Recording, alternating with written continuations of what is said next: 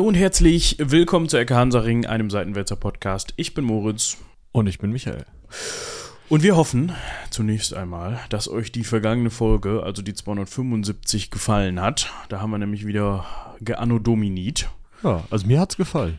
Also wenn ihr Lust auf eine Spielshow habt, auf eine Games-Show im Audioformat, dann hört da doch gerne mal rein, falls ihr das noch nicht getan habt. 275. Ich habe mich auch nicht, also ne, so etwas reißerischer Titel vielleicht, aber ja, man muss euch ja irgendwie so ein bisschen manchmal auch in die richtige Richtung schubsen, ne? Also. Ich muss ja jetzt erstmal gucken, welchen Titel du da reingetan hast. ah, ich hätte es dir auch sagen können. Duell bis zum Tode. Schön. Ist ja auch so gewesen, oder nicht? Ja, ich weiß nicht, wer da gestorben ist, aber.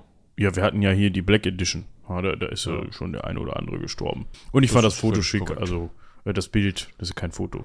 Also, ja. Das ist mit dem, mit der Digitalkamera der damaligen Zeit gemacht worden. Die hatten noch diese Kevin. Filter drauf, da waren die halt noch, ne, waren die halt noch en vogue, diese Filter. Aber so. bevor wir jetzt inhaltlich weitermachen, habe ich noch etwas zu verkünden. Das also wird ja hier fast schon Tradition. Moment. Mhm. Ja, Prost. Dankeschön. Es ist nicht das, was ihr glaubt, was es ist, leider, aber ist ja egal. Ne? Ach, haben die sich noch nicht Nee, da gab's noch nichts. Die Palette ist noch nicht da, dementsprechend musste ich jetzt auf was anderes ausweichen, weil ich sonst nichts mehr da hatte. Aber sei es drum, Hauptsache die Kehle ist gewässert beim Aufnehmen des Podcasts. Weißt du, und ich so metallene Wasserflasche. Gänsewein. Lecker, so lecker. So sieht's nämlich aus. Falls wir nochmal wieder so, ihr hört es vielleicht an unseren Stimmen, zumindest an meiner, ich höre es gerade an meiner selbst, also an meiner Stimme selbst. Es ist montags morgens um 10. Ich habe Urlaub, ich weiß nicht, was bei dir das Problem ist. Ja, ich nicht mehr, aber es ist montags morgens um 10. Wenn ich Urlaub hätte, würde ich hier nicht sitzen. Ist ein Punkt. Ist ein Punkt. Ich meine, du sitzt ja auch und hast Urlaub, aber du bist auch komisch in, dem, in der Beziehung. Ist ein Punkt. Ist ein Punkt. Aber das dürften, dürfte den HörerInnen und Hörern dieser Folge hier, nicht nur dieser Folge, sondern dieses Podcastes bekannt sein und das wird einer der Gründe sein, warum sie hier sind. Das äh, habe ich auch das Gefühl, ja, das ja. ist richtig. so, und weil wir noch ein bisschen warm werden müssen und ich hier eben unter meinem Teppich, hätte Tisch. ich fast gesagt, Tisch, noch zwei Anno Domini-Karten gefunden hab, so, ich bin eine Person, deshalb hab und nicht haben, haben wir gedacht, wir lassen euch noch mal ein bisschen rätseln. Also ihr könnt jetzt diese beiden Ereignisse, die ich euch gleich vorlesen werde, die übrigens beide aus der Maschinenedition kommen, Aha. bis zum Ende der Folge recherchieren, rätseln und dann gibt's wie in der letzten Folge auch schon ein kleines Rätsel zu Beginn und die Auflösung gibt's dann eben am Ende. Das ist schön. Ihr könnt uns da immer noch Feedback zu dalassen. Mich haben jetzt keine E-Mails ereilt, möchte ich sagen. Nehme ich auch nicht. Die Brieftauben lasse ich konsequent nicht rein. Die machen ja, nur Dreck. Okay. Also bitte ja. immer E-Mail. Ne? Also falls ihr mhm. irgendwie Kritik oder Lob äußern wollt oder Folgenvorschläge habt oder irgendwie sowas, einfach uns einfach nur nette Kochrezepte schicken wollt oder Katzenbildchen, gerne an rumlabern.seitenwälzer.de. Ja, genau. Und wo wir schon mal dabei sind, für alle, die neu mit dabei sind, die Show Notes findet ihr unter ecke-hansaring.de. Ja, also falls ihr jetzt gleich mal, das wird sicherlich in dieser Folge auch nochmal passieren, dass wir das eine oder andere verlinken oder so. So auch, äh, Michi zückt schon wieder die Finger an der Tastatur. Anno Domini, von dem wir gerade gesprochen haben, kannst ja nochmal oh, ja, reinhauen, klar. den Link. Und, ja, genau. ich hau den Maschinenlink nochmal rein. Genau. Ich habe gerade schon ein Bildchen vom Robert reingetan. Ah ja. Dachte ich mir, ist ja vielleicht auch ganz nett. Genau. Nur das 44er. Das, das 44er vom Robert. Ja. Gut, ja, das wird nämlich gleich das Thema sein, aber da kommen wir gleich noch drauf zu sprechen. Ich würde sagen, ich fange erstmal hier mit meinen beiden Kärtchen an. Bitte. Was wird hier gleich? Es sind, es sind alles Franzosen, dementsprechend, es tut mir leid, dass ich die Namen butschere, aber das, ist, das gehört ja hier so ein bisschen mit dazu.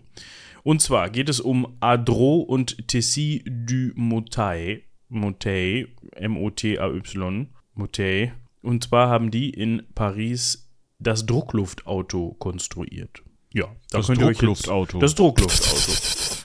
genau, da könnt ihr euch jetzt überlegen, wann das war ungefähr und wir lösen das dann am Ende der Folge auf. Genauso wie Alphonse Penot den Gummimotor für sein Modellflugzeug Planofort erfindet. Gummimotor heißt jetzt aber nicht einfach nur äh, so Gummiband aufdrehen und äh, weißt du gar nicht. Steht nicht drauf. Weil du kennst doch diese, diese Kinderspielzeuge, wo man so ja, ein Gummiband verdrillt. Ja, genau. Aber du, ich könnte mir vorstellen, dass es das war. Was soll sonst ein Gummimotor sein?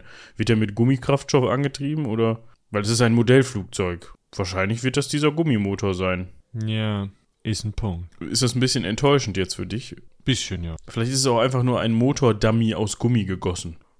Das wäre auch ein bisschen lustig. Aber wir, äh, jetzt hätte ich fast das Datum vorgelesen. Nein. Warte, ich muss mal eben gucken, von wann der Otto-Motor ist. Können wir auch noch mal eine Folge drüber machen, über den Otto-Motor. Otto-Motor? Ja, oder den Mann, der das... Von 800 und ein paar kaputte? Nee, 900 und ein paar kaputte. Ach, das, das, der Name Otto-Motor geht tatsächlich erst auf das Jahr 1936 zurück. Waren das vorher andere Motoren? Ja, egal, wir, wir recherchieren das jetzt hier nicht in der Also, Folge. wir haben andere Geräte, ja, die wir heute zu bearbeiten haben. G Geräte, genau. Die sind ein bisschen komplizierter als ein Ottomotor und auch wahrscheinlich ein bisschen weniger nützlich. Um es mal so auszudrücken. Da kann man jetzt drüber diskutieren, aber ich würde doch sagen, ich ziehe den Ottomotor als Erfindung der Atombombe vor. Ja. War das jetzt gerade das Geräusch einer.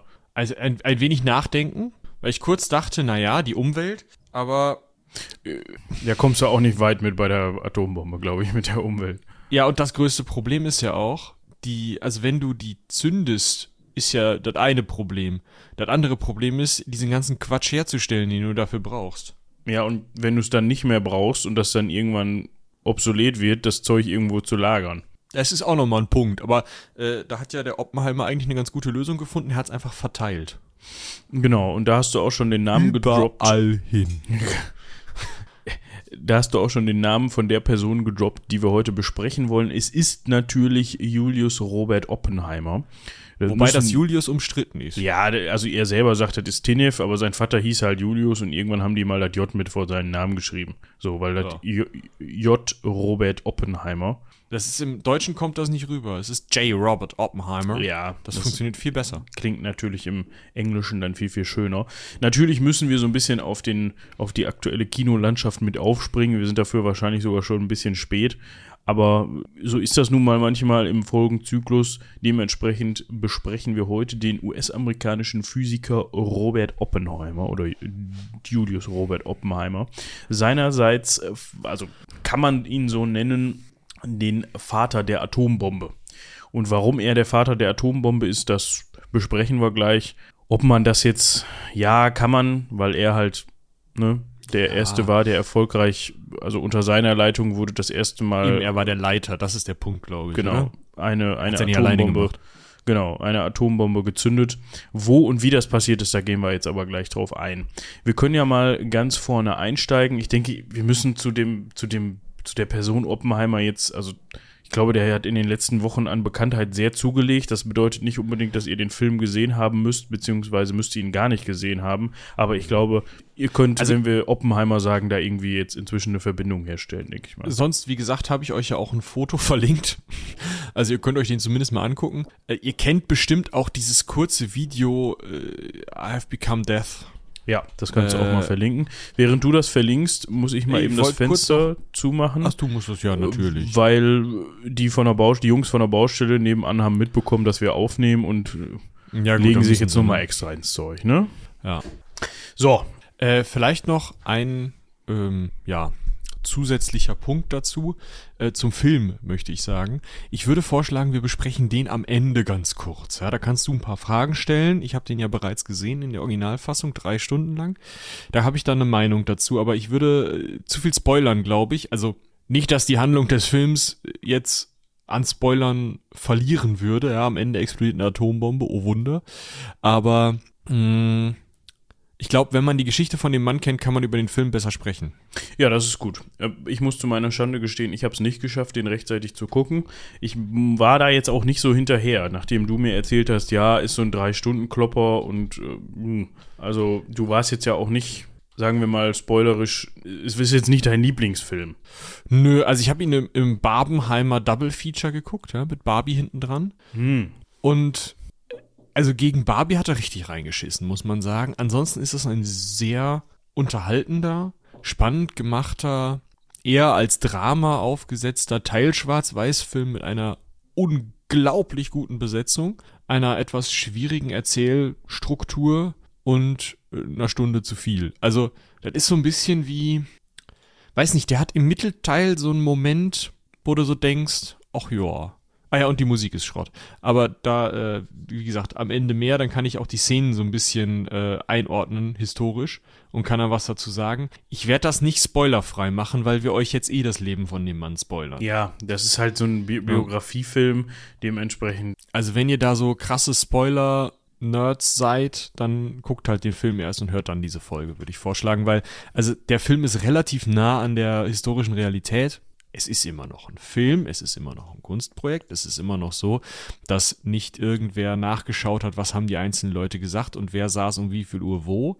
Aber er ist relativ nah an der historischen Realität und also er würde, also wenn ihr, wenn ihr die Geschichte von Robert Oppenheimer kennt, werdet ihr eh schon gespoilert. Das ist halt ein typischer Historienfilm. Ne? Ist ja auch, wenn ihr der Untergang guckt, dann wisst ihr auch, wer am Ende stirbt. So. Also. Ja. Äh. Also ja. damit können wir jetzt ja mal anfangen an dieser Stelle. Oppenheimer ist tot. Das ist völlig korrekt. 18. Februar 1967, Kehlkopfkrebs, starker Raucher. Ja, schade. Also für ihn jetzt. Für ihn ich mein, ist es schade. Ich weiß nicht, der Mann ist äh, 63, nee, 62 geworden. Bei seinen ganzen Atomversuchen, ich meine, er war nur theoretischer Physiker, aber vielleicht hätte er einen anderen Krebs auch noch bekommen. Also, mein Gott, da nimmst du doch den ersten, oder? Ja, ich weiß jetzt auch nicht, wie bekannt damals schon sowas war wie Strahlungskrankheit und so weiter und so fort, aber gut. Also vor Ort in Los Alamos ist das ausprobiert worden. äh, es ist ja, es gibt diesen sogenannten ähm, Demon Core, ist es, glaube ich, oder Devil's Core oder so. Ähm, warte. Demon Core oder Demon Core, Demon Core, Demon. der Dämonenkern. Äh, eine Plutonium-Halbkugel, die sowohl Harry K. Dellingham Jr. als auch Louis Slotin oder Slotin schwer ver Letztes Slotin ist sogar gestorben und Slotins Assistent ist äh, schwere Verletzungen und bleibende Schäden erlitten. Weil halt das, das waren so Halbkugeln und wenn man die aufeinander setzte, dann wurden die halt kritisch und haben krass gestrahlt und die haben da halt so die Halbkugeln mit einem, äh, ja, mit so, mit so einem Schraubenzieher auseinandergehalten. Und dann ist halt ausgerutscht und pff, ja, sollte man mal nicht machen, ne? Warum man das nee. nicht machen sollte, damit fangen wir jetzt mal ganz in Ruhe vorne an. Wir werden euch jetzt genau. mal hier ein bisschen Atomphysik beibringen. Nee. Also das, genau, als, das lassen wir vielleicht. Als Disclaimer vorneweg, es geht hier nicht darum, euch zu erklären, wie genau eine Atombombe funktioniert. Das dürfen wir auch gar nicht, ja. Wir werden ja von der Regierung als zentrales Organ der Propaganda oder so, wie sagen das die Querdenker immer? Ich weiß es nicht, aber das wäre mir neu. aber, Ach, aber, du wirst nicht bezahlt. Nee. Da muss ich ja, mich nochmal mit dem Olaf unterhalten, glaube ich. Ja, ruf den einfach mal an. Ja, der sagt dann aber sowieso, wer bist du denn? Ja, ein paar Stunden Mittag. Ja. Aber gut, also, also wir haben jetzt schon vorweggenommen, dass der Robert, äh, Julius Robert gestorben ist, 1667, 1967. Mein Gott, der hat relativ früh die Atombombe erfunden, hat die Pläne aber in der Schublade gehabt. Nein, der, wenn der gestorben Kurz ist. Kurz nach dem 30-jährigen Krieg.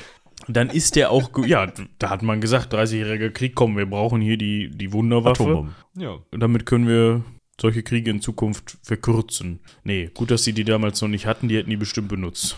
Ja. Also, er ist geboren am 22. April 1904 in New York City.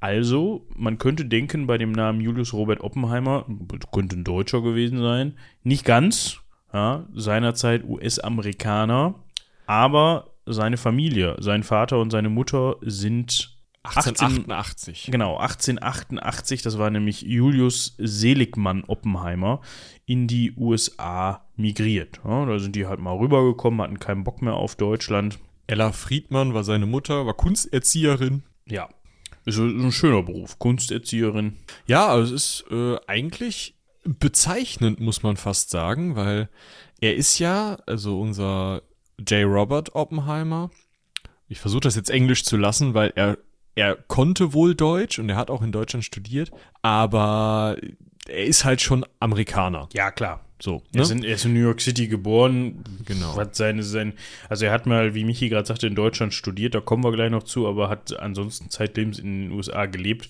hatte die amerikanische Staatsbürgerschaft und nicht die deutsche, also er ist Amerikaner gewesen, fertig. So. Und äh, auf jeden Fall er hat sich ja nicht nur für Physik interessiert, da kommen wir jetzt mal, können wir jetzt eigentlich mal drauf zu sprechen kommen. Er war auf jeden Fall ein sehr guter Schüler schon. Ab der dritten Schulklasse hat er schon privat einen Chemielehrer bekommen, weil Chemie ihn so interessiert hat. Äh, zehn Bestnoten von einem, vom College abgegangen. Äh, war total in Watte gepappt, das sagte er selbst, ja. Die normale, gesunde Möglichkeit, jemals ein Lausbub zu sein, sei ihm nie eingeräumt worden. Ja, ich paraphrasiere hier ein bisschen. Der hat einen Master of Science in Harvard, summa cum laude kann man mal machen, ne? Mhm. Äh, in, also ne, höchste Auszeichnung, beste Note. Äh, in Chemie eigentlich, hat aber auch Griechisch, Architektur, Kunst und Literatur studiert. Erst, also erst so in der Mitte des Studiums, im letzten Studienjahr, das er äh, zu diesem Master of Science gemacht hat, ist er überhaupt in Richtung der Physik gekommen und hat dann in Cambridge bei Rutherford, den Namen kennt man vielleicht auch, auch ein wichtiger Physiker. Ernest Rutherford genau, studiert, war aber jetzt nicht so richtig, also Physik damals war noch ganz viel auch wirklich aktives Experimentieren. Die theoretische Physik war gerade in den USA noch sehr, sehr schwach vertreten und man hat ganz oft einfach mal ausprobiert, was denn so passiert und dann vielleicht mal hinterher gerechnet. Ich überspitze jetzt sehr stark, da müsst ihr bei den Kollegen von, weiß nicht, methodisch inkorrekt oder so nachfragen, wenn ihr da was genaueres haben wollt. Aber im Endeffekt war jetzt hier der Scheideweg für Oppenheimer zwischen, naja gut, wir sind über Chemie und ein paar Nebenfächer, die irgendeine kulturelle Bildung äh, ergeben, sozusagen der Zweig seiner Mutter, wenn man so sehen möchte, in Richtung der Physik gekommen. Das funktioniert noch, aber in der Physik dann die Experimente zu machen, funktioniert nicht. Und das funktioniert so sehr nicht, dass er tatsächlich in eine so starke persönliche Krise gestürzt wird, dass er psychologische Behandlung braucht und sich dann weil er eben wahrscheinlich mit Unterstützung dieser Behandlung seines behandelnden Arztes merkt, okay, ja, ich habe zwei linke Hände, aber der Kopf ist ganz okay, sich der theoretischen Physik zuwendet und in diesen mathematischen Berechnungen in der theoretischen Physik, da hat er außerordentliches Talent, das kann er. Das ist, ja, weiß ich nicht, das ist halt in den USA nicht wirklich en vogue zu dem Zeitpunkt. Da wird halt gemacht und nicht gedacht. Kann man, ja, was heißt nicht gedacht, aber weniger gedacht, kann man vielleicht sagen. Und ja er ist dann, warte mal, als er seinen Master 1925 macht, da ist er halt auch erst einfach mal 21. Genau. Oh, recht, recht, recht junger Mann. Wenn man sich überlegt, was man selber so mit 21 gemacht hat, dann denkt man sich so, hupsi, in der Nase gebohrt. Ja, schön. Ja, Oppenheimer hatte da halt schon seinen Master. Und so ist er dann auch oder es ist jemand auf ihn aufmerksam geworden, drücken wir das mal so aus. Und zwar ist der Name Max Born jemandem von euch vielleicht ein Begriff. Der war nämlich deutscher Mathematiker und Physiker. Seinerzeit recht visionär, also auch schon echt geschätzt und auch der Mann im Bereich Atomphysik zu der Zeit. Und Oppenheimer hat dann 1926 mehrere Arbeiten über quantenmechanische Behandlung komplexer Fragen der Atomstruktur veröffentlicht. Das kann man auch nur vorlesen, ne? Exakt das, das habe ich jetzt äh, vorgelesen, genau, weil ich hätte es auch gemacht. Ja, weil es ist halt, ja, so, das hat er halt, da hat er mehrere Arbeiten rausgegeben. Habe ich früher auch viel gemacht, bevor ich mich dann anderen Dingen zugewandt habe, muss ich sagen. Nasebohren zum Beispiel. Nasebohren fand ich dann doch ein bisschen attraktiver für mich. Ja, und das hat Max Born wohl gelesen, diese Arbeiten und hat dann gesagt, Mensch, Max, äh, nicht Max, äh, äh, Julius, Robert, komm noch mal, komm noch mal nach Göttingen, da kannst du bei mir als Doktorand anfangen, ne? Denn die dortige Uni galt als das Zentrum, die Welt, das weltweit führende Zentrum der Atomphysik, muss man so sagen. Und ja, so. Da sind wir ja auch noch in Zeiten, in denen so ein Einstein gerade erst durch ist und so die Generation nach Einstein da die Quantenphysik ersetzt, ne? Also so die Einsteinschen also der lebt noch und die Einsteinschen Ideen werden gerade da bearbeitet. Genau. Das und ist halt alles auf Deutsch veröffentlicht worden und deswegen arbeiten die da in Deutschland halt auch so krass dran. Ja, ja weil Einstein ja eben auch Deutscher war, der ist ja dann auch später erst in die USA genau. ausgewandert. Max so, Born übrigens ist äh, später Nobelpreisträger geworden, 54 für Quantenphysik. Also 54 erst? Ja, ja, ja, gut, im Krieg verleiht man den ja nicht so gerne, nee, obwohl der Max Born ja ähm, Brite wurde dann, also auch ins Exil gegangen ist. Ja. Ja, und so haben sich da eben auch diverse andere sehr talentierte Menschen seiner Zeit oder dieser Zeit getummelt. Ich nenne hier nur mal sowas wie Werner Heisenberg, Niels Bohr hat man auch schon mal gehört. Da gibt es ja auch, der hat ja auch diverse Dinge benannt. Äh, diesen Namen Bohr hat man ja auch schon mal mitbekommen. Äh, was haben wir hier noch? Enrico Fermi hat man vielleicht auch schon mal gehört. Und da gibt es noch diverse weitere. Unter anderem hat er auch äh, Charlotte Riefenstahl kennengelernt, die er wohl sehr mochte. Ja, das ist die spätere Frau von Fritz Hutermanns, einem niederländischen, nee, deutscher tatsächlich, deutschen Physiker. Gucken hier. Das hat natürlich nichts, also die Frau hat nichts mit hier ähm, Leni zu tun. Leni nee, Riefenstahl zu tun. Ja, er hat dann auf jeden Fall, ich kann ja schon mal weitermachen an der Stelle, er hat dann da auf jeden Fall als Doktorand gearbeitet in Göttingen und wurde dann da auch recht schnell zu einem der Großen der Quantenmechanik. Ne? Also das ist halt schon, er hat dann auch nicht damit hinterm Berg gehalten, dass er sehr, sehr, sehr talentiert war in dem Bereich. Und so hat er von 1926 bis 1929 16 bedeutende Beiträge zur Quantenphysik veröffentlicht und ist dann hat dann 1927 mit Auszeichnungen über theoretische Untersuchung von Spektren promoviert. Ja, also er mit hat dann, 25 einen Doktor. Er hat dann mit 25 seinen Doktor in theoretischer Physik bzw. in Quantenphysik und danach hat ihn auch eigentlich nichts mehr in Göttingen gehalten. Er ist dann wieder zurück in die USA und hat dort dann als Assistenzprofessor in Berkeley, Kalifornien angefangen. Ja, bevor wir da jetzt weitermachen, müssen wir noch mal kurz auf diese, äh, diese Deutschlandzeit zurückgehen, weil es gibt noch einmal den Namen Hutermanns, Hutermanns mit OU, wollte ich noch mal kurz aufklären, da habe ich ja gerade nachgeschaut. Der wurde dann tatsächlich, äh, oder ist dann Physiker auch in der Sowjetunion gewesen und war Kommunist. Vielleicht ein kleines Foreshadowing. Und ein anderer Mann, den er kennenlernte, war Edward Teller. Teller ist einer der beiden vom Teller-Ulam-Design, äh, demjenigen Design, was die erste Wasserstoffbombe hatte. Und äh, ein späterer Mitarbeiter von äh, Oppenheimer. Und dass er auch den schon kennenlernt, der ähm, ursprünglich also Ungarn geboren wurde, dann dort in Göttingen mitstudierte. Äh, das ist, also da bildet sich zu dem Zeitpunkt schon so eine Art erstmal internationaler Club, ne? Da sind, wie gesagt, auch Heisenberg und Bohr und Fermi dabei. Und mit anderen Worten ist das eine so kleine Gemeinschaft. Diese ganzen Quantenphysiker auf der ganzen Welt, die kennen sich alle. Das ja, klar. ist vielleicht nochmal, also ne, so, so klein ist zu dem Zeitpunkt noch die Physikwelt. Ich glaube nicht, dass das heute noch so ist, dass alle, die sich mit Quantenphysik äh, beschäftigen, schon mal eine Zigarette zusammen geraucht haben, weil auch die meisten nicht mehr rauchen werden. Aber ja. Nee, das ist richtig. Dazu kommt natürlich auch, also das muss man natürlich auch ganz klar so sagen, diese Leute, die wir heutzutage so kennen und die wir auch als eine der großen hier, der großen Physiker wertschätzen, das waren sie auch, ja. Also ein Oppenheimer war wirklich brillant und der hatte wirklich richtig was auf dem Kasten.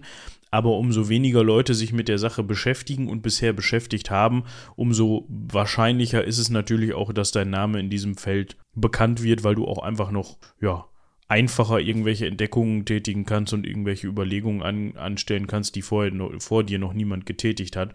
Heutzutage gibt es ja wahrscheinlich hunderte Institute weltweit, die sich genau mit diesen Fragen beschäftigen. Und da ist es halt wesentlich schwieriger, dass da irgendeiner nochmal so einen Durchbruch erzielt. Und wenn, dann machen das wahrscheinlich nicht einzelne Leute selber, sondern dann wird halt gesagt, ja, CERN hat mal wieder irgendwas rausgefunden oder sowas. Ne? Ja, es sind einfach mehr Leute, ne? Und viele verschiedene kleine. Ja. ja. Wir waren wieder zurück 1928 in Kalifornien. Äh, genau, er war gerade in Kalifornien, ne? 27 den Doktor gemacht, in Kalifornien die äh, Assistenzprofessor angenommen, 1928 nochmal nach Europa mit Forschungsstipendium. 1937 gibt es dann ein beachtliches Vermögen. Also zehn Jahre nach seinem Doktor verstirbt sein Vater und äh, er hat ab dem Zeitpunkt keine Geldnöte mehr. Das ist vielleicht auch noch wichtig zu wissen oder interessant zu wissen, dass er eben nicht das Problem hat, dass er irgendwo einen Job unbedingt braucht. Ist ja. einfach ganz interessant. Das macht ihn freier für gewisses Denken und gewisse Verhaltensweisen. Ja, er gründet daraufhin in Kalifornien eine Schule für theoretische Physiker. Das also nicht, dass der wirklich ein Gebäude baut oder so, nein, ne, nein, sondern das ist einfach eine Gruppe um ihn herum. Die genau. seine Studierenden sind halt eine Schule von theoretischen Physikern, eine Denkschule eher. Ja, ne, also ein Club wieder, wenn man so ja. möchte. Ne? So, so ein Physikerclub, das darf man an der Stelle nicht falsch verstehen. Aber das ist halt nun mal dann so ein Anlaufpunkt. Er ist dann ja auch eine Koryphäe auf dem Gebiet, zumindest in den USA. Und dann, ja, hat man natürlich, wenn man sich für das Thema begeistert, irgendwie wahrscheinlich auch das Verlangen, sich mit ihm auseinanderzusetzen oder sich mal mit ihm zu unterhalten. Und das macht er dann eben da auch. Außerdem, er ist halt der Einzige, der das in den USA zu dem Zeitpunkt wirklich betreibt mit der theoretischen Physik. Ja, das ist richtig. Und ja, dann eben seine Anhänger in Anführungsstrichen, wenn man das so nennen möchte. Mhm. Er hat allerdings auch wohl Kontakte in kommunistische Regionen. Das heißt nicht, dass er selbst jetzt irgendwie glühender Kommunist war oder so, aber er hat sich durchaus mit Leuten umgeben, die das dann später auch mal offener kundgetan haben. Das hatte unter anderem mit dem zu dem Zeitpunkt stattfindenden, Spa stattfindenden spanischen Bürgerkrieg zu tun. Also diese, diese politische Schwingung hatte damit zu tun. Und das sollte ihm später dann nochmal negativ ausgelegt werden. Zu der Zeit war das aber auch wahrscheinlich nur so eine. Es war halt, ja. also der spanische Bürgerkrieg entschied sich ja zwischen Faschisten und Nicht-Faschisten. Das heißt, auf der Nicht-Faschisten-Seite haben von irgendwelchen Anarchokommunisten äh, bis Rechtskonservativen so ziemlich alle miteinander zusammengekämpft. Und das heißt, es war relativ normal aus einem intellektuellen Standpunkt, dass der vielleicht etwas linker war als die rechtesten Hunde in den USA, äh, war es relativ normal, dass man die demokratische und kommunistische Seite des spanischen Bürgerkriegs irgendwie unterstützt hat. Und dass man da auch Kontakte zu einer kommunistischen Partei bekommt, ey, warum nicht? In den 30er Jahren, Anfang der 30er Jahre war das auch noch gar nicht so wild. Da gab es auch offene äh, kommunistische Partei in den USA und ja, mein Gott, also da wurde auch nicht irgendwie groß äh, hinterhergegangen oder das war ein Problem oder so, sondern ja, der hatte halt politische Kontakte auch nach links. Fertig. Ja, er hatte unter anderem eine romantische Beziehung zu Jean Tadlock, die. Vielleicht auch Jean. Jean Tadlock, kann auch sein, ich habe es jetzt französisch ausgesprochen, war eine US-amerikanische Psychiaterin und Ärztin, und das Interessante jetzt in dem Fall für uns ist, dass sie in der kommunistischen Partei war. Also das hat man dann später, es gab eine Zeit später, wo man gesagt hat, du bist ja hier mal Kommunist gewesen, hast hier mal mit einer Kommunistin äh, Beischlaf gemacht, so ungefähr, das geht ja nicht. Und dementsprechend erwähnen wir das jetzt an der Stelle mal eben ganz kurz. Also was ich ganz interessant finde, er hat dann später auch mal ein bisschen in, also es war dann sogar schon 1939, in die Astrophysik reingelunzt, wenn man so möchte. Hat er mal auch mal so ein bisschen, oh, so ein bisschen sich das angeguckt. Vielleicht war ihm, was die theoretische Physik angeht, gerade ein bisschen langweilig, war gerade nichts Neues, irgendwie kreative ja, da kannst Krise. ja auch rumrechnen, ne? Also ja. Astrophysik kann ja auch theoretische Physik sein. Ich meine, hinfahren und nachgucken kannst ja schlecht. Ja, und er hat dann schon, das finde ich ganz witzig, an schwarzen Löchern geforscht, ohne zu wissen, dass er es tut. Ja, ohne den Begriff schwarzes Loch zu nutzen, ja, weil der erst in den 60er Jahren aufkam. Okay. um nochmal auf seine äh, mehr oder weniger Ex-Freundin Jean Tedlock da zurückzukommen, das ist tatsächlich auch so eine Sache, die ihm später richtig böse ausgelegt wurde, weil ihm halt gesagt wurde, ja, dadurch bist du angreifbar und so. Ja. Und dadurch, dass du diese Beziehung hattest. Ähm, man kann sich das heute, glaube ich, schlecht vorstellen, aber es gab in den USA einfach eine Ära, da waren diese eher flüchtigen Beziehungen. Oppenheimer muss ein ziemlicher Womanizer gewesen sein in seinen frühen Jahren. Äh, ich meine, guck dir mal, das, guck dir mal das Foto von ihm an. Ne? Das, ja, einen süßen ist er, ne? Äh, hier von 26, 27 als Doktorand in Göttingen. Ja, das ist ja, das ist ja schon Schmucken. Ja, Schmucken, ne? Süßer. ja. So, ne? Also ich verlinke euch das, könnt ihr auch noch mal gucken. Also, das ist. Also, ja, mein Gott. Äh, der hatte was mit der aber das war wohl normal äh, für ihn, ne? Also zu der Zeit. Also es ist halt nichts, wo man hinterher eigentlich noch was Großes draus machen kann, außer wenn man halt dann so eine Hetzjagd auf alle möglicherweise Kommunisten lostritt, was man dann eben gemacht hat. Ja. Ja. Und so, jetzt, also wir, also, hatten jetzt gerade die schwarzen Löcher, das ist auch durch. Ja. Und jetzt könnten wir mal zu dem Main Act des heutigen Abends, hätte ich fast gesagt, kommen. Mhm. Wir können zwischendurch nochmal eben erwähnen, dass er natürlich inzwischen auch dann in diversen Societies unterwegs war. Ja, das heißt, ähm, er wurde in die American Academy of Arts and Science gewählt. 41 war er dann in der National Academy of Science und auch in der American Philosophical Society. Also mit anderen Worten, er war anerkannter Wissenschaftler in den 40er. Ja, das so kann man das nennen. Und jetzt kommen so. wir zum sogenannten Manhattan-Projekt und das hat vielleicht schon mal der eine oder die andere von euch gehört. Genau, es ging darum, dass man dachte, die Nazis wären kurz vor der Atombombe. Ihr habt bestimmt schon 37.000, also wenn ihr ein bisschen für Geschichte euch interessiert und euch ein bisschen mehr für ähm, ja so Technikgeschichte interessiert, habt ihr schon 37.000 Dokus gesehen mit oh, Hitlers Atombombe, die Nazis und die Bombe, wie Heisenberg die Bombe verhinderte, die Bombe in Nazi-Deutschland, bla bla bla bla bla bla.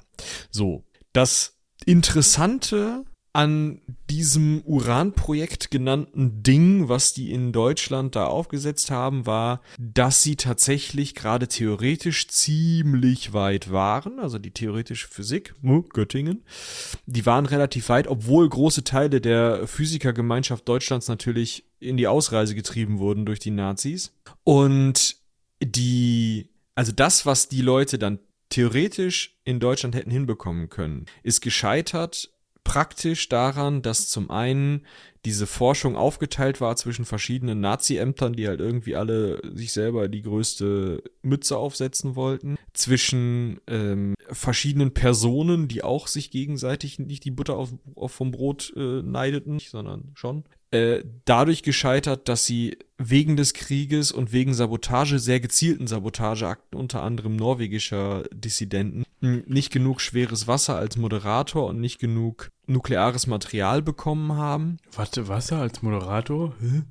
Ja, äh, schweres Wasser als Moderator. Das ist ähm, Wasser mit mehr, ich glaube, Neutronen sind es dann, äh, die, was halt diesen Neutronenfluss in so einem Kernreaktor irgendwie steuert und runterkühlen kann. Also die. Also das Wasser sagt wenn, gar nichts, oder was? Nein, das Wasser sagt gar nichts. Wenn du, wenn du Uran einfach so in die Gegend legst. Ja, das mache ich öfters. Nix. Da freuen sich die Nachbarn. Genau, da freuen sich die Nachbarn, das war es. So, wenn du jetzt. oh, guck mal, Uran. Eine gewisse Menge Uran hast und die auf eine gewisse Art zusammenräumst, am besten, Im besten Fall hast du vorher noch geschaut, dass das bestimmte Uranisotope sind, also bestimmte ähm, Atomkernveranstaltungen da auf die richtige Art sind. Uran 235, Uran 238, hat man vielleicht schon mal gehört. Also das strahlendere Uran sozusagen, wenn man davon viel zusammenpackt, kann diese zusammengepackte Masse eine Kettenreaktion in sich haben. Ja? Dann ist diese Masse, dieser Reaktor, kritisch. Und dann kommt da Energie raus. Wenn man das jetzt nicht moderiert, in Anführungsstrichen, dann macht das das einmal und macht das sehr schnell und dann ist das Kernschmelz und dann waret das. Dann ist das Aua im Zweifel. Ja, dann macht es einmal pff, und dann ist dein Brennmaterial weg. Oder nicht weg, aber es strahlt dann weniger und es sind halt viele Urane zu äh, Urane zerfallen, also Uranatome zerfallen und du hast halt hinterher einen Klotz aus verschiedenen Materialien, den du nicht mehr anpacken kannst, weil er viel mehr strahlt als das Material vorher, aber da kommt keine Energie raus. So, deswegen brauchten sie halt da einen Moderator, dafür haben sie schweres Wasser genommen, weil der Heisenberg gesagt hat, Graphit ist scheiße, Oppenheimer hat dann äh, Graphit benutzt und naja, das hat alles auf jeden Fall nicht funktioniert. Die Amis hatten trotzdem Angst davor. Soweit dazu. Ja, man hat auf jeden Fall auf amerikanischer Seite gedacht, uh, scheiße, wir müssen uns beeilen, weil wir wollen die Ersten sein, die dieses tolle Bömpchen haben. So kann man das, glaube ich, nochmal ganz gut zusammenfassen. Natürlich war das alles unter sehr großer Geheimhaltung, das heißt, so genau wusste man aber auch gar nicht, was da passiert. Ne? Also so, man wusste halt zur Zeit des Krieges nicht, wie weit sind die anderen jetzt sondern alle haben von, vom jeweils anderen gedacht und alle in, meint dann auch wirklich alle, weil es haben nicht nur die Deutschen und die Amis mitgemischt, sondern es hat, haben natürlich auch die Russen mitgemischt und ich glaube in Japan hat man auch an dem Ding rumgebastelt irgendwie. Also die, nee, waren, die, äh, die, Japaner wohl nicht so weit, aber ähm, die Briten zum Beispiel auch. Stimmt, die, die Briten und die Kanadier, die haben sich dann aber später mit, mit den Amerikanern zusammengetan. Äh, es ist halt aber einfach, also man hat dann da Forschungsergebnisse ausgetauscht oder so.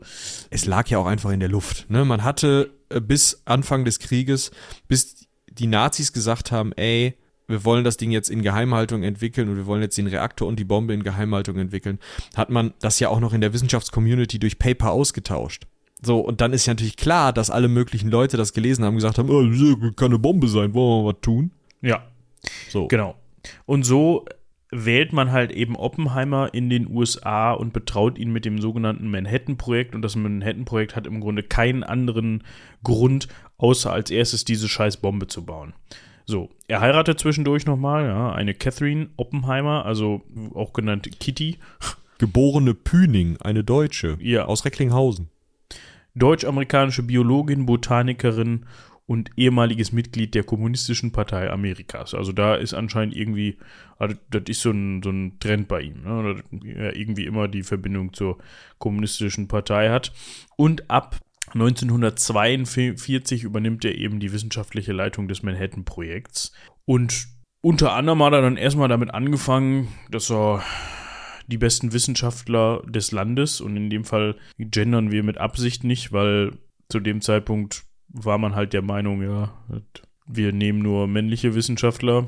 Es lag wahrscheinlich auch einfach daran, dass, äh, dass es zu dem Zeitpunkt auch äh, leider noch nicht so viele, wenn überhaupt, äh, weibliche Wissenschaftlerinnen gab, die da in irgendeiner Weise geforscht haben. Und so denkt man sich, boah, wo geht man denn am besten hin mit so einem Atombombentestprojekt? In eine Wüste. Das hört sich gut an. Unter anderem könnten wir da dann mal New Mexico nehmen. Und da hat man dann in über 2000 Meter Höhe, also äh, vom Meeresspiegel, das Los Alamos National Laboratory errichtet. Und das war eben eine Forschungseinrichtung für diese Atombombentests. Und die haben, diese hat bis zu 3000 Menschen in Spitzenzeiten beherbergt. 3000 Menschen, da kommen nämlich die Frauen ins Spiel, weil äh, man wusste eben, das ist am Arsch der Heide oder der Wüste in dem Fall. Und man konnte die Wissenschaftler dort nicht hinbringen, ohne dass sie ihre Familien mitbringen durften. Und das gilt halt eben für Frau Oppenheimer und den gemeinsamen Sohn, genauso wie für viele andere. Und diese Frauen dort, die Familienmitglieder, wurden dann auch in diesem Projekt beschäftigt, als Schreiberinnen, als äh, teilweise waren da Chemikerinnen drunter. Äh, es gab wohl auch die eine oder andere Physikerin, äh, ob die jetzt teilweise als Ehefrau und einfach sozusagen mitstudiert, die haben sich ja noch nie kennengelernt und dann kommt die halt auch mit, oder äh, als äh, wirklich Angeworbene dabei war, kann ich aus den Quellen, die wir jetzt haben, nicht sagen. Aber es ist so, dass dort eben nicht nur die Wissenschaftler waren, sondern die Wissenschaftler mit ihren Familien und das Ganze eben äh, bewacht von der Armee. Genau. Wenn man sich das anguckt, heutzutage ist Los Alamos einfach ein kleines Städtchen. Mm, Die National Laborator Laboratories bestehen immer noch, gibt es immer noch, aber dazu, da drumherum hat sich eben ein kleines amerikanisches, also US-amerikanisches Städtchen gebildet. Ne? Also ich weiß gar nicht, wie viele Einwohner die jetzt haben. Könnte man mal eben rausfinden. Ähm, ist auch gar nicht so weit weg. Los Alamos, New Mexico. Interessiert mich jetzt nur gerade einfach mal eben. Nö. Da haben wir jetzt 13.000 EinwohnerInnen. Sta- Stand 2020 sehe ich hier gerade. Also gar nicht so klein, aber um dieses Laboratory hat sich eben dann ein kleines Städtchen gebildet. Und das ist tatsächlich gar nicht so weit weg von anderen größeren Städten in New Mexico. Wir können das mal eben hier ausmessen. Luftlinie bis Santa Fe sind tatsächlich nur 36 Kilometer und dementsprechend, wer so ein bisschen auf dem Damm ist, was die Geografie in New Mexico angeht, Santa Fe ist gar nicht so weit weg von Albuquerque. Das ist, glaube ich, sogar die Hauptstadt von New Mexico.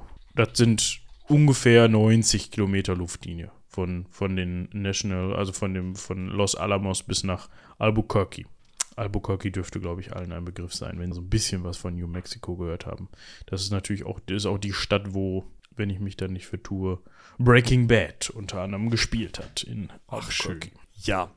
Um jetzt mal zu Oppenheimer beziehungsweise wichtiger in dem Moment zum Manhattan-Projekt zurückzukommen, vielleicht kurz ein paar Namen genannt, die dann im Laufe des Projekts dazukommen. Ja, da haben wir unter anderem jenen vorhin schon angesprochenen Edward Teller, der schon während dieser also als die Atombombe noch nicht fertig ist, sondern sie nur drüber nachdenken, sagt er schon, nee, wir brauchen, also, also, eigentlich brauchen wir auch eine Wasserstoffbombe.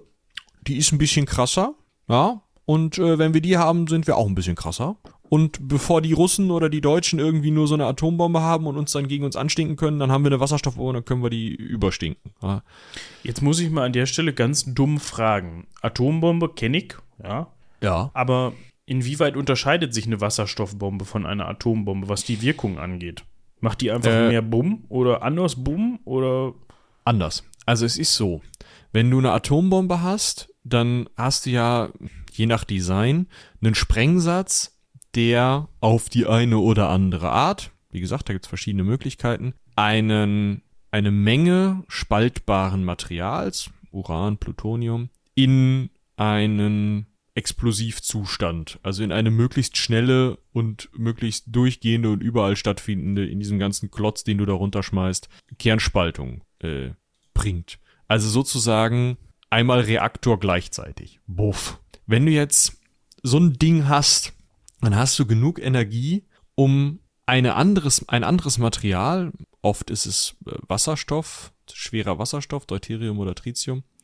Man kann aber auch Lithium nehmen oder andere Sachen, also möglichst wenig atomige, in Anführungsstrichen leichte Elemente, die kann man durch den Druck, den so eine Atomexplosion erzeugt und die Energie, die die erzeugt, kann man den zur Fusion bringen. Das heißt, eine Wasserstoffbombe ist sozusagen das Gegenteil von einer Atombombe, nämlich eine Fusionsbombe, keine Spaltungsbombe. Das hat praktisch wenig Unterschied. Die macht viel größer Bumm, ja. Sie strahlt ein wenig anders und ähm, ja, besteht aus anderen Zusammensetzungsteilen. Äh, aber am Ende ist halt kaputt.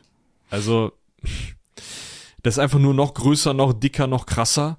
Man kann natürlich dann so Stunts mit einer Fusionsbombe machen, die man mit einer Atombombe nicht machen kann, wie zum Beispiel den Versuch, eine Neutronenbombe zu bauen. Also die so auszulegen, dass sie nur strahlt und wenig explodiert, was halt immer noch heißt, dass du eine halbe Stadt wegsprengen musst, um den Rest drumrum mit diesen Neutronenstrahlen zu verstrahlen. Was dann eben die Idee war, dass man, weil die Neutronenstrahlen nicht so langlebig sind wie andere atomare Strahlung, dass man die Stadt später noch benutzen kann. Aber alle, alles Leben darin umgebracht hat. Das ist eine Bombe, die äh, mal geplant wurde, wohl auch mal getestet wurde oder mal gebaut wurde, aber ähm, halt geächtet ist und tatsächlich nicht eingesetzt. Also nicht nur nicht eingesetzt, sondern auch äh, wohl wieder demontiert wurde. Das heißt, ich brauche, um eine Wasserstoffbombe zu zünden, brauche ich eine kleine Atombombe. Ja. Okay. Ja, genau. Und der Teller war halt direkt so, nee, also wenn wir das haben, können wir das direkt auch hinten dran hängen. So nach dem Motto können wir gleich ein bisschen weiterentwickeln und dann haben wir hier auch gleich die absolute Superwaffe. Genau. Und Oppenheimer war da nicht so für, aber da können wir gleich noch zu kommen. Hm. Wer auch da war, und das ist eine Sache, die, ja, die ihm später auch teilweise vorgeworfen wurde, obwohl er da nur wirklich nichts für konnte, äh, war, waren zum einen Klaus Fuchs, der einer von zwei, genau, und der zweite war Theodore Alvin Hall. Äh, die beiden waren Spione für die Sowjets beim Manhattan-Projekt. Das wusste keiner und das ist auch erst wesentlich später rausgekommen. Äh, Klaus Fuchs ist dann in die Sowjetunion und dann in die DDR emigriert, war eh ursprünglich Deutscher, war dann äh, nach Großbritannien gekommen und mit dem äh, britischen Kontingent von Physikern, die dem Manhattan-Projekt zugegeben wurden, äh, bis er dann zum Manhattan-Projekt gekommen hat, eng mit Oppenheimer auch zusammengearbeitet und war maßgeblich für den Bau der Atombombe, hat dann aber aus der Idee heraus, dass ähm, ja ein Gleichgewicht der Kräfte geschaffen werden sollte und da er sowieso äh, auch dem ja dem Kommunismus zumindest zugewandter war als viele Amerikaner, hat er eben dann äh, gleichzeitig seine äh, Ergebnisse oder die Ergebnisse des Manhattan-Projekts eben zu großen Teilen an die Sowjets äh, weitergegeben, genau, e, genauso eben wie Theodore Hall. Auch wieder eine Sache, die waren auch dabei beim Manhattan-Projekt.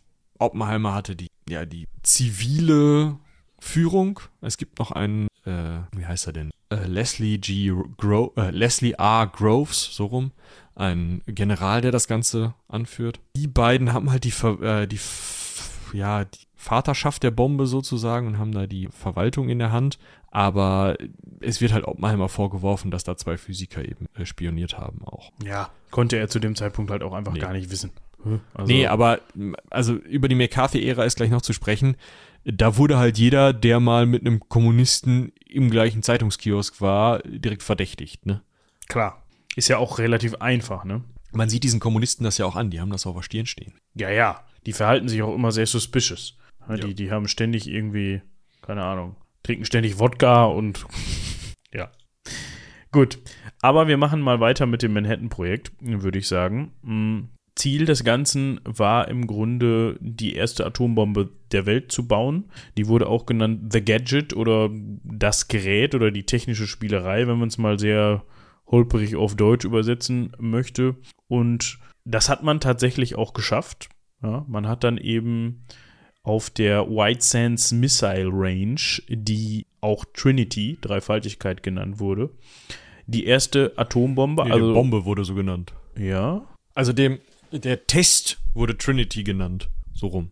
Die Bombe, The Gadget, die, die Gegend war die Wild Sands, The White Sands Missile Range. Ja, okay, ja, das ist ein bisschen in den Quellen ein bisschen, kann man so oder so lesen, aber es macht auch viel mehr Sinn, das ganze Ding so zu nennen. Äh, genau, der Trinity-Test.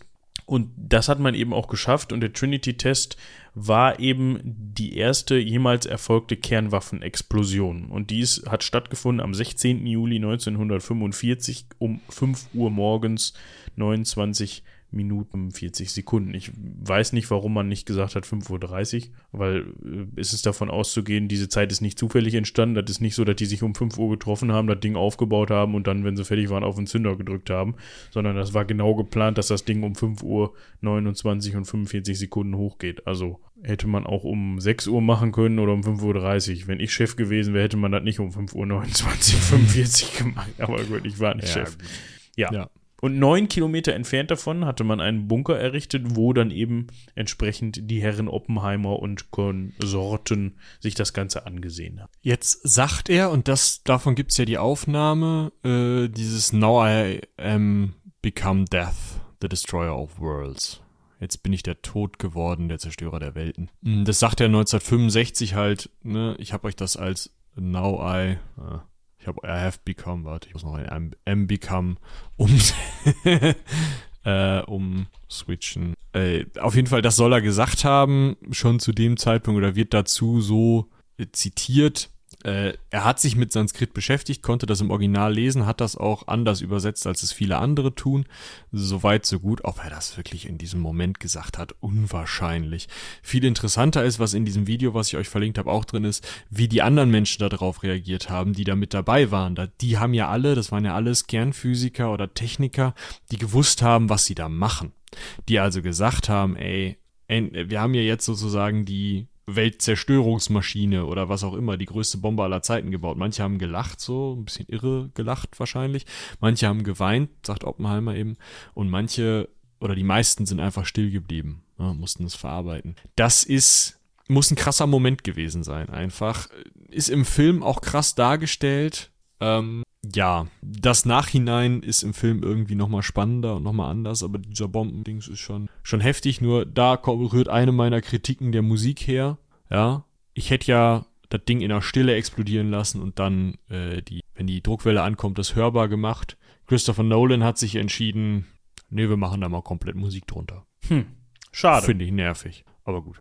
Und der Film endet dann auch quasi mit dieser Explosion. Es geht dann nicht nee, noch weiter nee, nee. mit den. Nee, nee, das, das geht tatsächlich noch äh, im Endeffekt, also das wird halt sehr, sehr verschachtelt erzählt, sodass die Explosion mit der Höhepunkt des Films ist. Aber es geht dann auch noch weiter mit mehreren verschiedenen Anhörungen, über die wir gleich auch noch sprechen können. Äh, zum Thema, äh, was hast du da eigentlich gemacht? Bist du überhaupt, da, bist du überhaupt ein richtiger Amerikaner? Und bist du überhaupt Patriot, nur weil du hier so eine Bombe gebaut hast?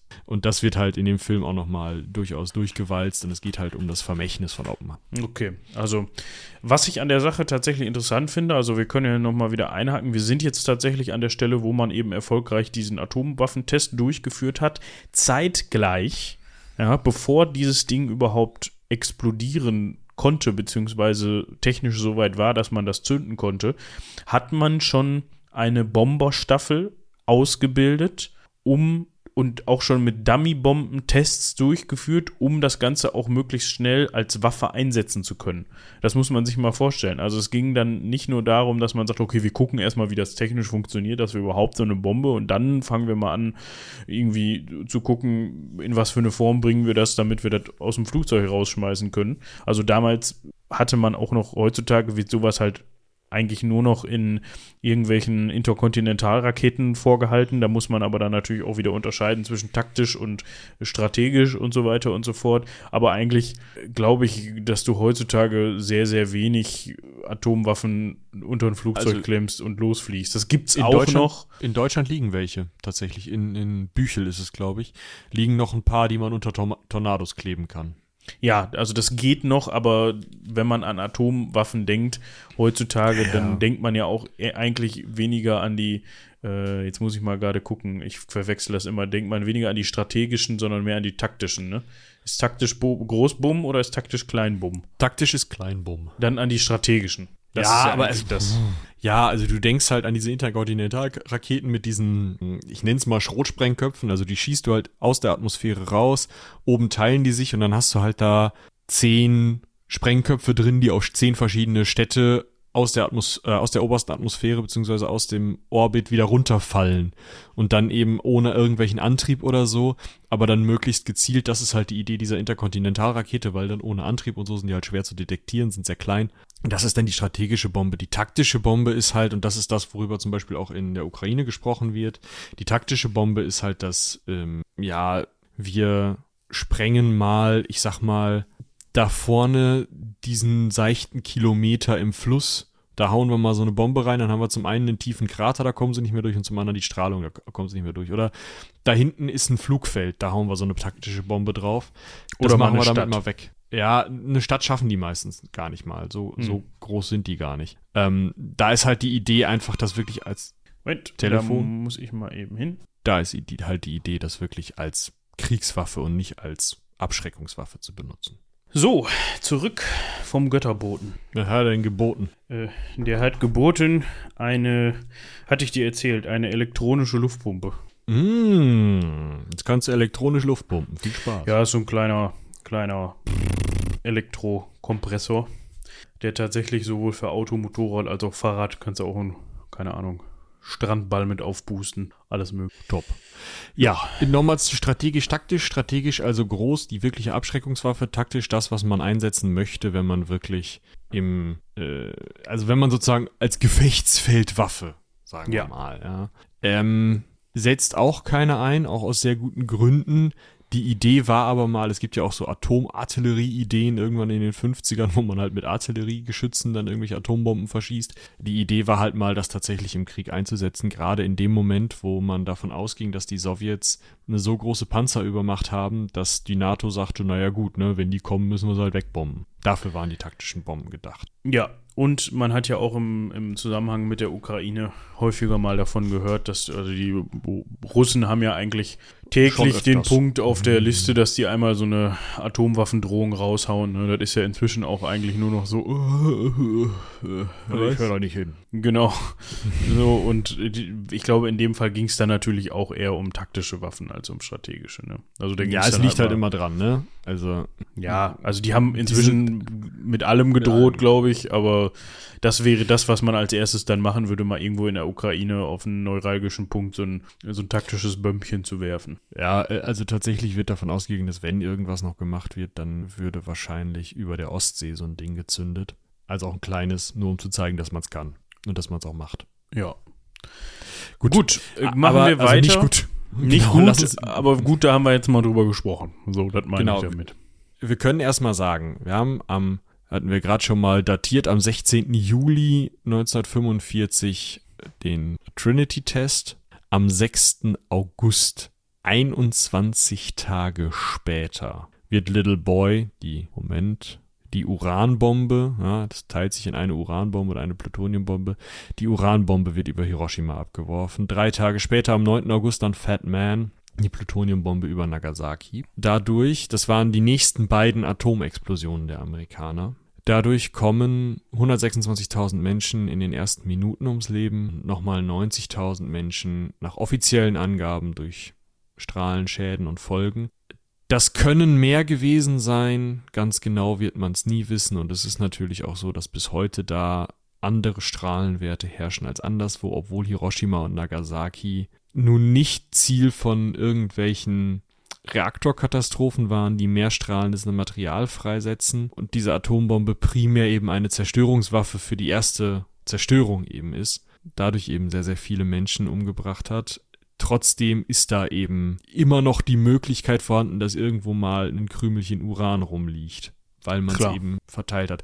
Klar, da wurde, ne, da wurde, gab es Aufräumarbeiten. Das Ganze war ja auch keine riesige Menge Uran, die da versprengt wurde der hat sich sehr fein verteilt, aber trotzdem ist natürlich eine extreme Menge Strahlung freigesetzt worden, die wiederum andere Sachen ionisiert, irgendwelche Wände, Deckenböden, keine Ahnung, Dinge halt einfach auch zu strahlenden Dingen macht. Und da ist eben aufgeräumt worden, aber so hundertprozentig kann man das.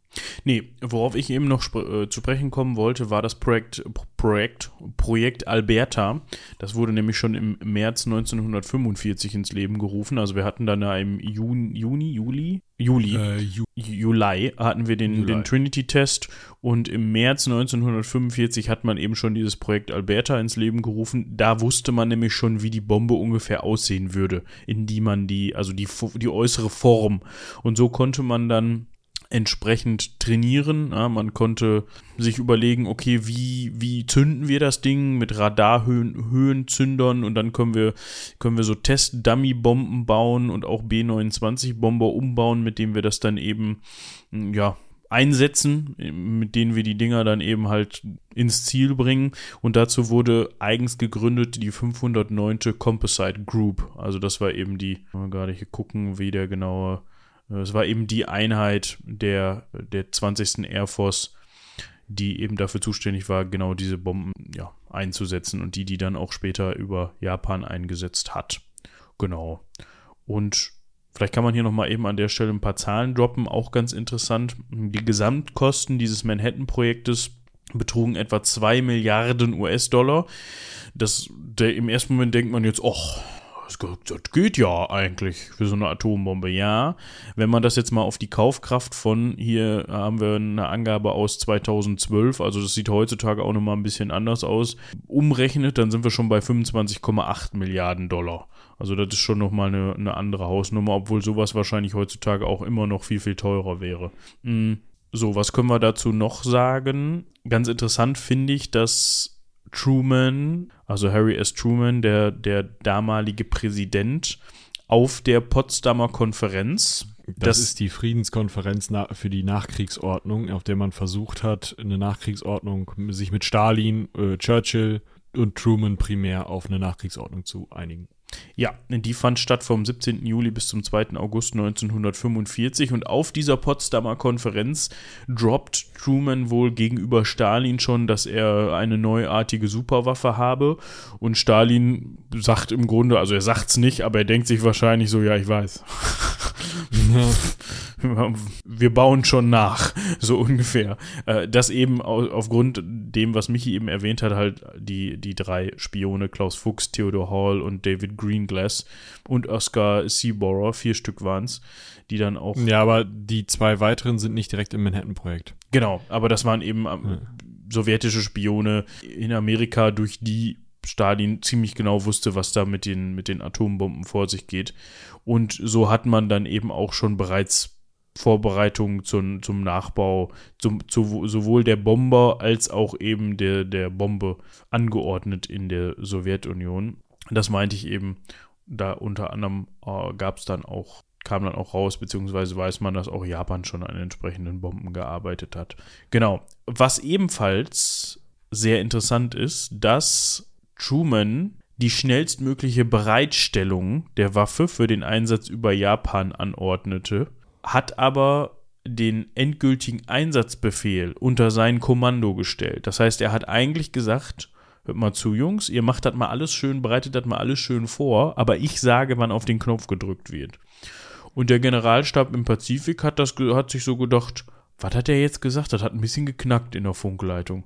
Wir sollen das schnellstmöglich einsetzen, oder? Ja, ja, ja, wir sollen das schnellstmöglich einsetzen. Und so wird die Waffe eingesetzt, ohne dass Truman selber sagt, ihr, ihr dürft jetzt. Also den, den, den letztendlichen Abschussbefehl hat Truman nie gegeben. Das haben die eigenmächtig im Pazifik gemacht. Und er erfährt dann noch auf der Potsdamer Konferenz, dass, jetzt muss ich mal gerade gucken, Nee, Moment, nicht mehr auf. Am Tag, äh, am Tag des, äh, der, am letzten Tag der Potsdamer Konferenz sind die Komponenten der Bombe tatsächlich schon dort angekommen, von wo aus man dann mit den B-29-Bombern losfliegt. Und auf der Rückreise von Deutschland in die USA erfährt Truman dann eben von dem Abwurf auf Hiroshima.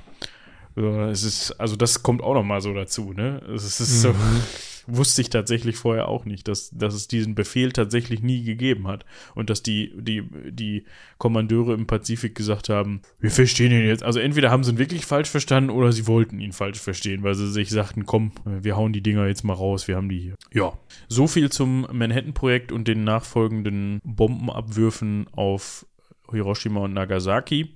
Du hast gerade schon gesagt, dass da sehr, sehr, sehr viele Menschen bei umgekommen sind.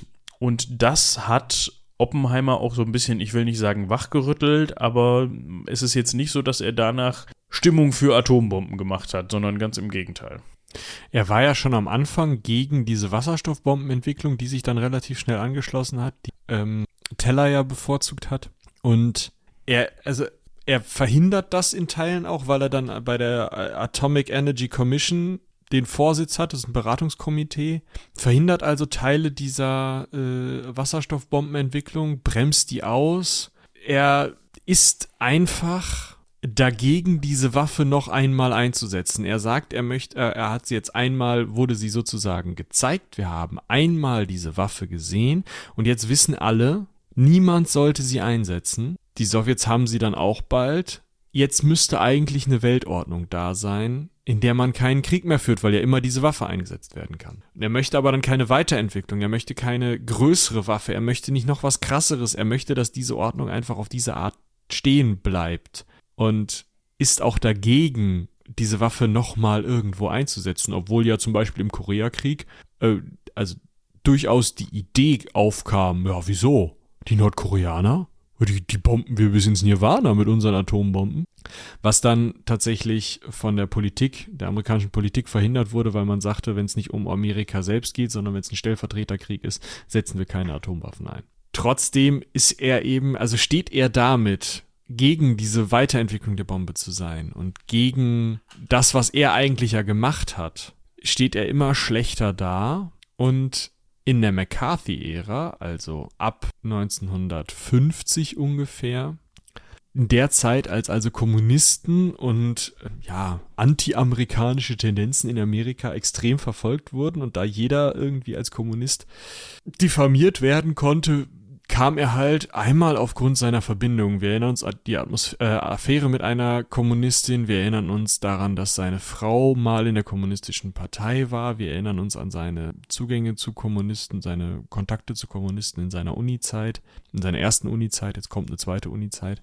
Ähm, wird er eben auch diffamiert und wird 1954 dann zu einer internen Sicherheitsanhörung geladen, die hinter verschlossenen Türen stattfindet, wo einfach nur so ein paar Senatoren mit ihm da sitzen und ja, wo es halt einfach nur darum geht, ihm seine Sicherheitsfreigabe zu, abzuerkennen, was ihn eben daran hindern würde, weiterhin in dieser Atomic Energy Commission zu sitzen, äh, weiter die Waffe, Wasserstoffbombe zu bremsen, ja, alle möglichen Dinge zu tun und weiter auch in, in der Öffentlichkeit Dinge zu tun, die gegen weitere atomare Bewaffnung äh, sich aussprechen. Und tatsächlich ist es so, dass ihm diese Sicherheitsfreigabe dann entzogen wird, obwohl da jetzt nicht so richtig Beweise bei rauskommen. Dabei spielt Edward Teller, der Wasserstoffbombenmann, weil er eine neutrale Aussage äh, tätigt und ja, sozusagen sich eben in so einer in so eine Position von, naja, Kommunist wird er schon nicht gewesen sein, aber er war trotzdem nicht derjenige, der das Projekt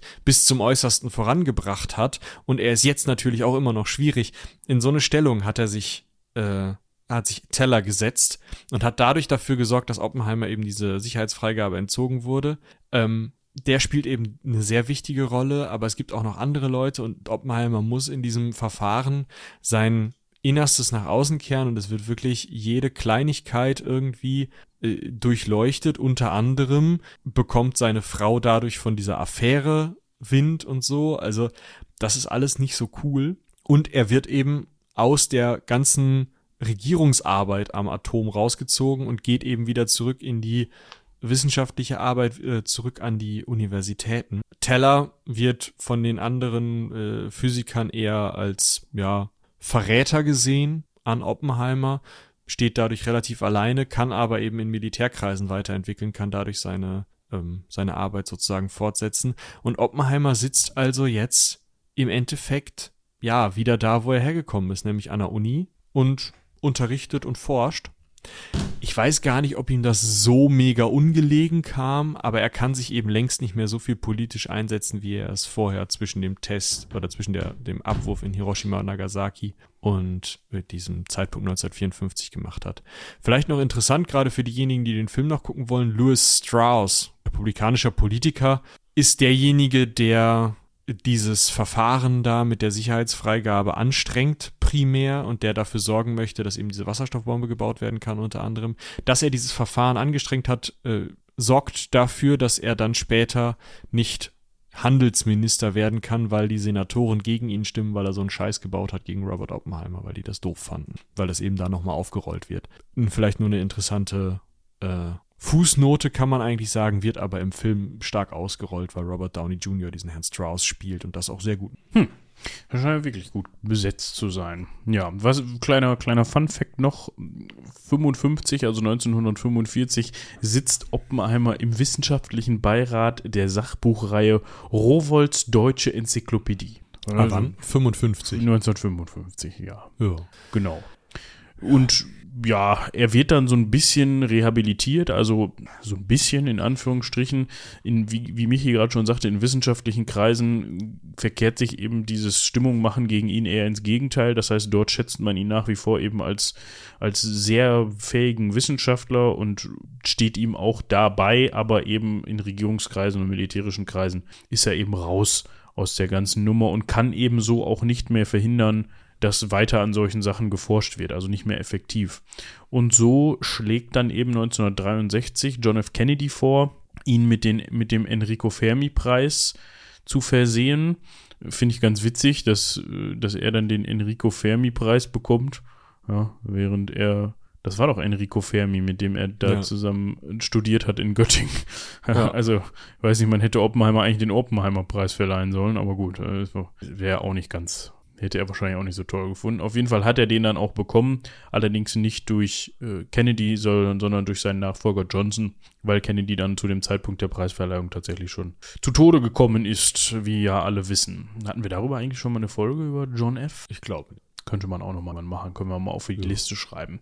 So, und wie Michi das schon gespoilert hat, ganz am Anfang der Folge war Oppenheimer starker Zigaretten- und Pfeifenraucher. Es gibt da auch noch so ein tolles Bild aus 1964 mit, mit der Pfeife im Mund. Und das führt eben dazu, dass er dann 1967, genauer gesagt am 18. Februar 1967, im Alter von 62 Jahren an Kehlkopfkrebs verstirbt. Und ja, hinterlässt eben, so heißt es, seine Frau Kitty und die beiden gemeinsamen Kinder Peter und Catherine, auch Toni genannt. Genau. So, und tatsächlich euch mal dieses Pfeifenbild natürlich auch noch. Ja, tatsächlich. Am 16. Dezember 2022 wurde die Entscheidung widerrufen, ihm die Sicherheitsfreigabe für den Zugriff auf sensible Informationen der Vereinigten Staaten zu entziehen. Also ja, die nett. haben äh, posthum am 16. Dezember 22 sich nur überlegt, eigentlich können wir das mal zurücknehmen, oder? Eigentlich, wenn er will, kann er wieder Zugriff auf sensible Informationen haben. Ja. Äh, das ist passiert ich auf Anordnung von Jennifer Granholm, das ist die Ministerin für Energie der Vereinigten Staaten. Ja. Ja, ich meine, das soll natürlich ein Anerkennungs-, es hat ein, einzig und allein den Grund, weil man ihn posthum nochmal, ja, würdigen und anerkennen möchte. Ja, und ja. so hat man das dann als symbolischen Akt wahrscheinlich genannt. Dann gibt es unter anderem noch einen Mondkrater, der nach ihm benannt ist, und ein Asteroid und das Uranmineral Oppenheimerit wurde 2016 nach ihm benannt. Ja. Und äh, es gibt jetzt auch in der University of Florida den J. Robert Oppenheimer Memorial Prize. Also im Center for Theoretical Physics. Theoretical ja. Physics. Ja, dann verliere ich jetzt noch mal äh, ein paar Worte über die filmische Umsetzung. Ein paar hatte ich ja schon gesagt. Vielleicht als erstes ein kleiner Fun Fact. Es gibt schon eine andere, also es gibt mehrere filmische Umsetzungen von Oppenheimers Leben oder vom Manhattan-Projekt und so. Eine davon ist Fat Man and Little Boy von 1989. Ja, auf Deutsch die Schattenmacher, wo es primär um Leslie R. Groves geht also diesen General, der das Manhattan-Projekt äh, ja, leitet. Da spielt unter anderem äh, John Cusack mit, den kennt man auch aus Dingen wie 2012 hat er mitgespielt. Ach, ist das der Protagonist da? Das kann wohl sein, Cusack. ja. Muss ich mir mal eben yep, angucken. Ist er? Ja. Ähm, Mann, ist der alt geworden. Ja, ja, der ist ein bisschen alt geworden. Aber es war ja auch 2009, 2012 gedreht, ne? Also, ja, keine Ahnung. Bien John Malkovich hat er mitgespielt ähm, Con Air. Also eher so ein 90er. Ne? Ja, ja. Und äh, ja, der hat eben mitgespielt, auch in Die Schattenmacher, aber viel interessanter ist, die Rolle von J. Robert Oppenheimer wird gespielt von Dwight Schultz. So, wer ist Dwight Schultz? Dwight Schultz ist aus zwei Rollen bekannt.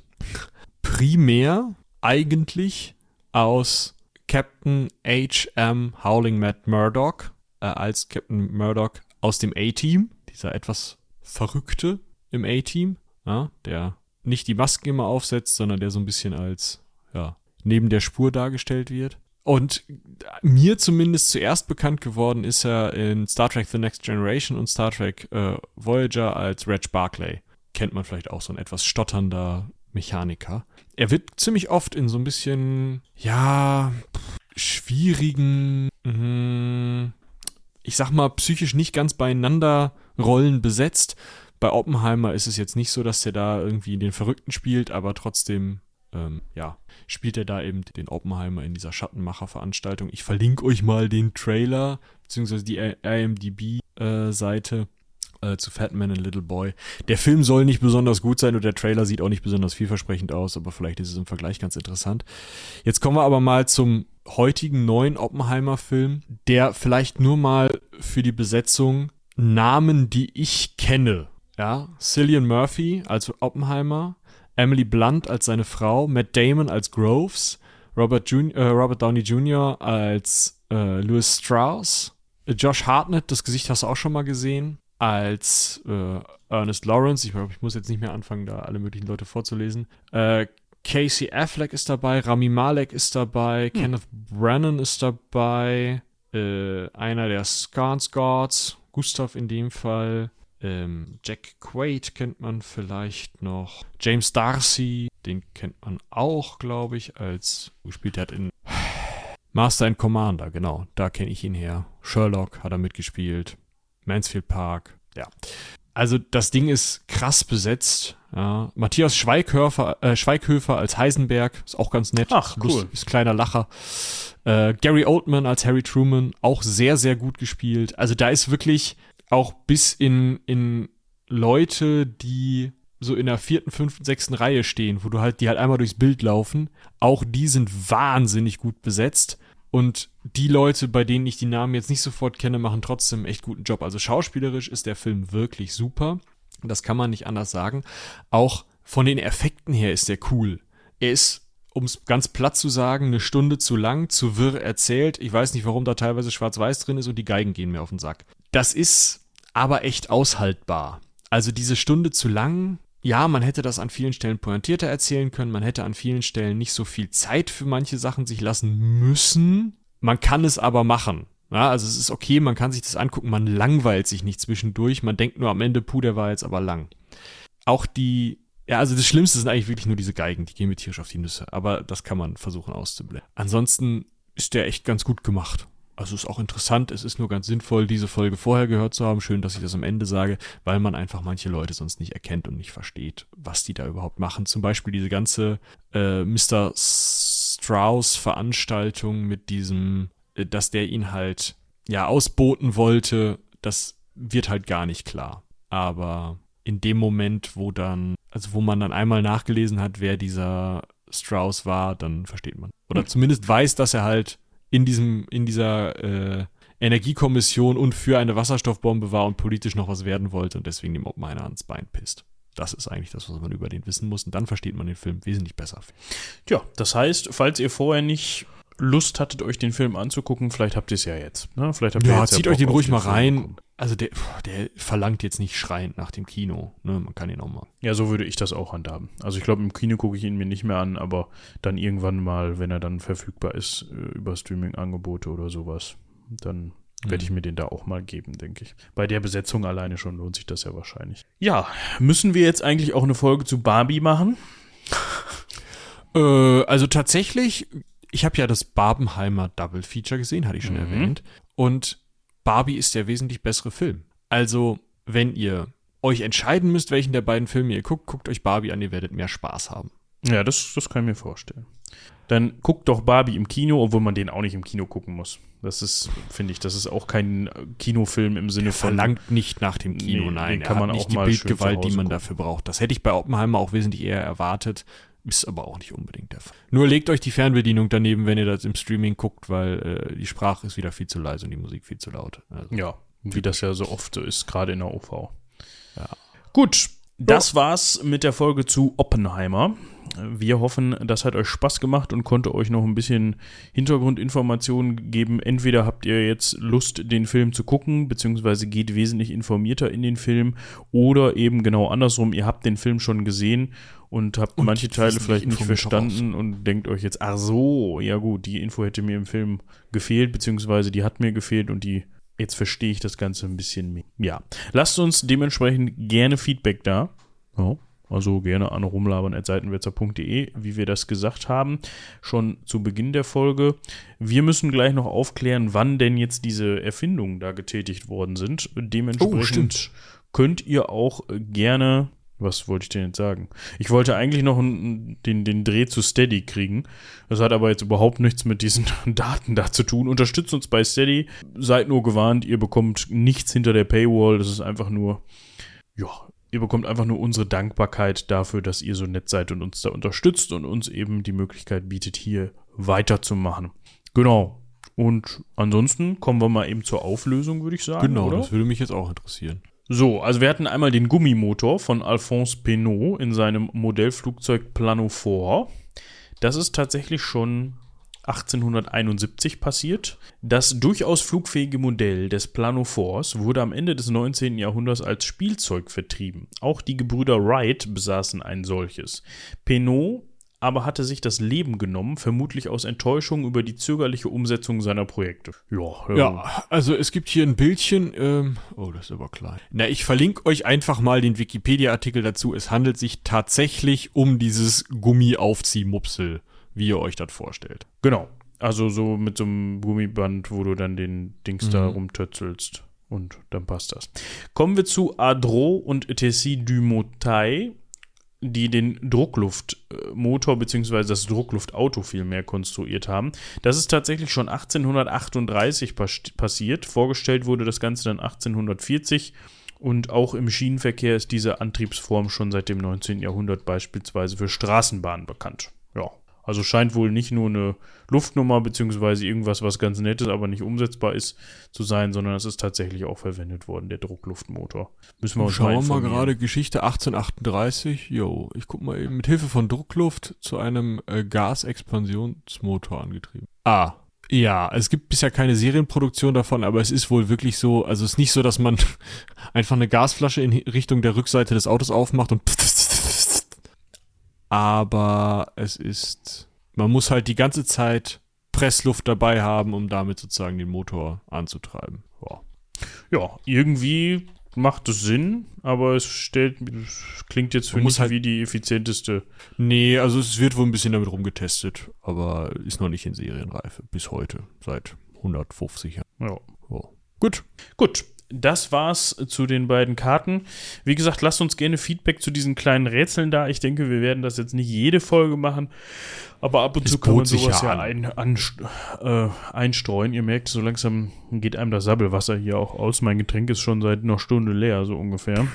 Ähm, das bot sich an, weil ich hier noch, wie gesagt, zwei Karten von, von der vergangenen Folge rumfliegen hatte, die nicht wieder mit in die Box reingewandert sind, die nicht mit wollten. Zurück zu Michi. Dementsprechend haben wir gedacht, wir machen das hier nochmal eben. Gut. Und ansonsten hört gerne ins Heldenpicknick rein. Da ist am Freitag, ja, vergangenen Freitag für euch die das Staffelfinale rausgekommen von Koboldsmar. Also hört da gerne rein. Und dann würde ich sagen, falls du nichts mehr hast. Nö. Gut, dann vielen Dank fürs Zuhören. Haut rein. Bis zum nächsten Mal. Bis dahin. Tschüss.